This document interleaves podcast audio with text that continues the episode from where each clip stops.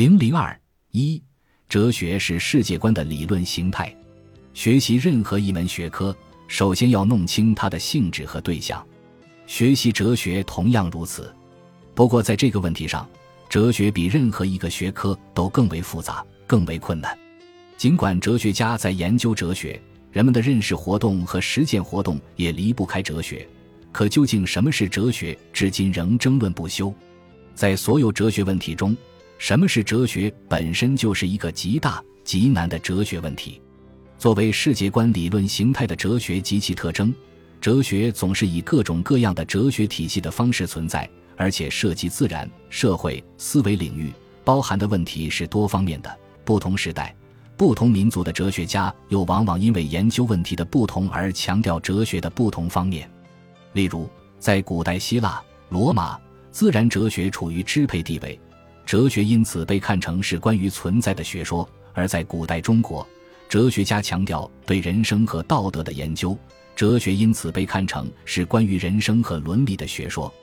欧洲中世纪把哲学看作关于上帝存在和灵魂不死的学说，而近代哲学家如英国的洛克和德国的康德，则把哲学看作关于人的认识活动和认识能力的学说。在现代西方哲学中，流行于欧洲大陆的人本主义把哲学看作关于人的学说；流行于英美的分析哲学则认为，哲学的唯一任务是对科学命题进行语言和逻辑的分析。究竟什么是哲学？可以说是众说纷纭，莫衷一是。因此，要弄清什么是哲学，必须把某一个时期或某一种哲学体系研究的哲学问题和哲学的本质区分开来。不同时代，不同民族。不同哲学家关注的哲学问题不尽相同。哲学是一个包含不同的哲学体系、众多的哲学家和许许多多哲学问题的学说，这给我们理解什么是哲学带来困难。但这个困难不是不能克服的。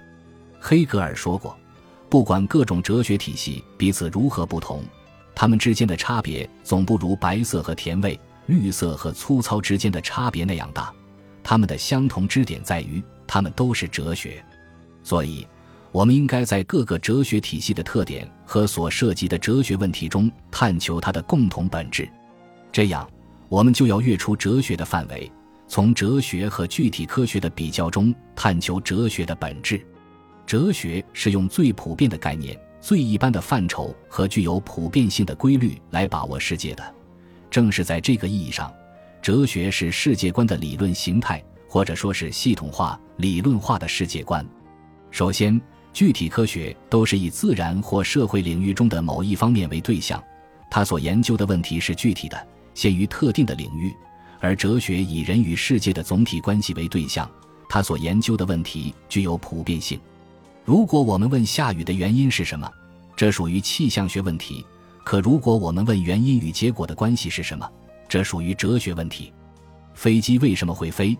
这属于空气动力学问题，可飞机会飞之理是存在于飞机之外，还是存在于飞机制造之中？这属于哲学问题。人为什么有生有死？这属于医学问题，可人如何对待生与死，以及人生的意义和价值问题？这属于哲学问题。如此等等。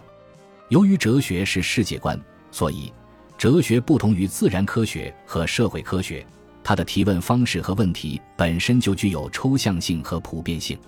其次，具体科学也具有理论性，但具体科学不研究作为研究主体的自我与对象的关系，只研究对象自身的规律。撇开认识主体，单纯研究对象自身，这是具体科学的特点。哲学作为一种世界观，不是站在世界之外观世界，而是研究人与世界的关系，以及主体与客体的关系、思维与存在的关系等等。换言之，作为世界观。哲学不仅要探求世界的客观本性和普遍规律，而且必须探求人自身以及人同世界的关系，探讨人类认识世界和改造世界的可能性、途径和普遍方法。这就是说，实证科学的总和仍然是对世界的实证知识的叠加，哲学则是以人与世界关系为中心而展开的对世界的总体性把握。在此。具体科学表现为关于某一领域的某种具体知识，哲学则是对包括社会和人在内的世界的宏观把握，表现为一种哲学智慧。哲学这个词源自希腊语 philosophia，本意是爱智慧。实际上，哲学不仅是爱智慧，它本身就是一种智慧。它对世界、社会和人生的规律性把握，为人们提供了如何面对世界和自我、如何提高思维水平和自身素质的高超智慧。这样理解哲学，就内在的包含着哲学与具体科学的区别。哲学智慧不同于实证知识，例如，知道水到零摄氏度会结冰，到一百摄氏度会变为气，这是科学；但由此知道量变可以引起质变，并懂得防微杜渐，能够见于未萌而不是暗于成事，这是哲学智慧。量变是不明显的，只有有智慧的人才能见微知著。知道树叶有正面有背面，房子有阴面有阳面，这是常识。可由此知道凡物莫不有对，并从中引出一分为二，懂得兼听则明，偏听则暗，这就是哲学智慧。说白马非马显然违背事实，可中国传统哲学关于白马非马的命题却包含一般与个别关系的哲理。说非剑不动不符合事实，可通过它揭示的运动是连续性与非连续性统一的观点，却体现着深刻的哲学智慧。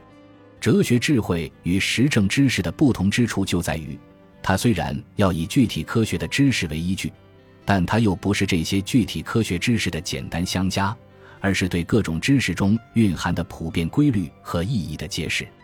这就是从科学知识到哲学智慧的升华。哲学与具体科学的关系又极为密切。在古希腊罗马时期。哲学是作为包括各种实证知识在内的知识总会，后来各门具体科学不断的从哲学中分离出来，这种分离无论对哲学或对科学都是一种进步，但是这种分离不是脱离，更不是对立，哲学不能脱离科学，哲学需要通过对科学知识进行概括、总结和再思考的方式来把握人与世界的关系。离开科学的所谓哲学智慧，只能是假、假话、大、大话、空、空话。中国文化中所蕴含的哲学智慧也是无与伦比的。先秦诸子百家、两汉经学、魏晋玄学、宋明理学以及明清之际的哲学思想，都是中国传统哲学的辉煌成就。尽管中国古代哲学与西方近代哲学不同。但它并不是面壁虚构的产物，例如《道德经》中的“飘风不终朝，骤雨不终日，九层之台，起于累土，千里之行，始于足下，祸兮福之所倚，福兮祸之所伏”等，都是充满了哲学智慧的命题，都是来自对自然现象的观察和总结。至于中国哲学著作中的大量寓言，如用郑人买履嘲笑教条式的思维方式。用刻舟求剑批评形而上学，用拔苗助长来批评违背自然规律，用守株待兔讽刺把偶然当作必然，都是中国式的哲学智慧，而且颇有日常生活经验和情趣。本集播放完毕，感谢您的收听，喜欢请订阅加关注，主页有更多精彩内容。